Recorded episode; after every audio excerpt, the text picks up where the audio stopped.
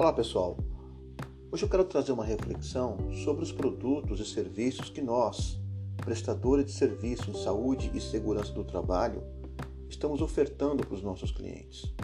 A gente sabe e temos discutido que todos fazem as mesmas coisas. Fazemos o PPRA, fazemos o PCMSO, o LTCAT e o ASO. É incomum nós termos clientes que compram outros produtos e serviços de nós. É incomum termos contratos com estes clientes de gestão mensal e quando nós temos, é muito atrelado a atendimentos ativos para gerar a renda ativa. Ou seja, eu fiz o atendimento, recebi, fiz a visita, recebi. Portanto, a discussão que eu quero trazer neste podcast é que há uma infinidade de produtos e serviços que nós podemos ofertar para os nossos clientes e não fazemos ou não sabemos fazer. E para isso, eu quero comparar com outros produtos e serviços que temos no mercado hoje e que até certo ponto parece que sempre estiveram presentes conosco.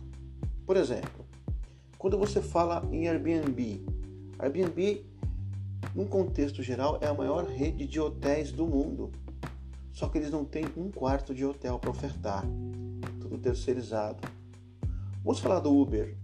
A maior rede de táxi do mundo não tem um táxi sequer próprio. É tudo terceirizado.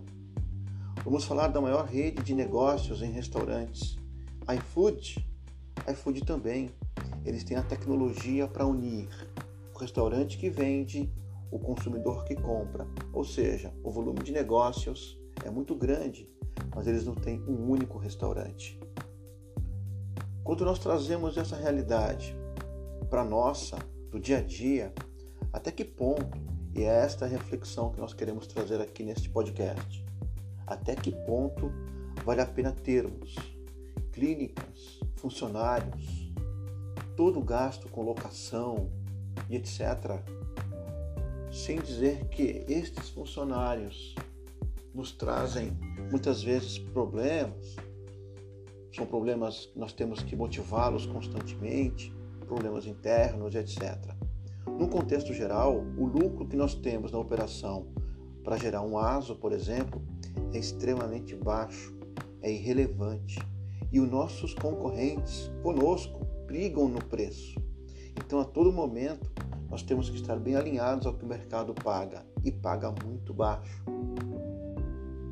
Portanto, eu acho que se nós nos colocarmos como franqueadores, como gestores de negócios, terceirizarmos estes atendimentos, como a elaboração do PPRA, do PCMSO, do ASO, e termos uma gestão qualificada, formarmos os nossos pacotes, formarmos o nosso clube, entreter o nosso cliente, integrar o sistema de folha dele com o nosso software, fazermos migração de dados e toda uma gestão usando a tecnologia a nosso favor, tal como o Uber, o iFood fazem e o Airbnb também, eu acho que a gente consegue ter resultados financeiros muito mais significativos.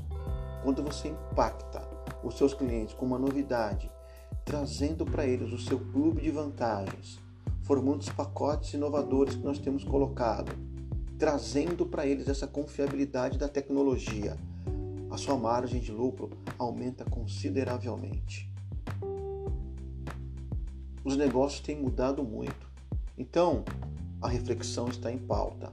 Vale a pena fazermos o nosso ASO com todos os custos e trabalhos operacionais envolvidos, ou vale a pena terceirizarmos este ASO e trabalharmos na tecnologia, na gestão, na coordenação? Pense com carinho nesse respeito, porque eu tenho certeza que esse mercado de SST é espetacular, mas muito mal explorado. Forme seu clube e vamos para cima. As mudanças são extremamente significativas neste momento do mercado de saúde e segurança do trabalho. Não dá mais, não dá mais para fazermos as mesmas coisas que fazíamos há 10 anos atrás, há 5 anos atrás. ano passado, Agora com o social, com PGR GRO, tudo começa a ficar diferente. Nós devemos nos posicionar no mercado de forma diferente e de forma agressiva. É um mercado que também está ávido por novidades. Sejamos nós a novidade que o mercado precisa. Um grande abraço a todos e até o próximo podcast.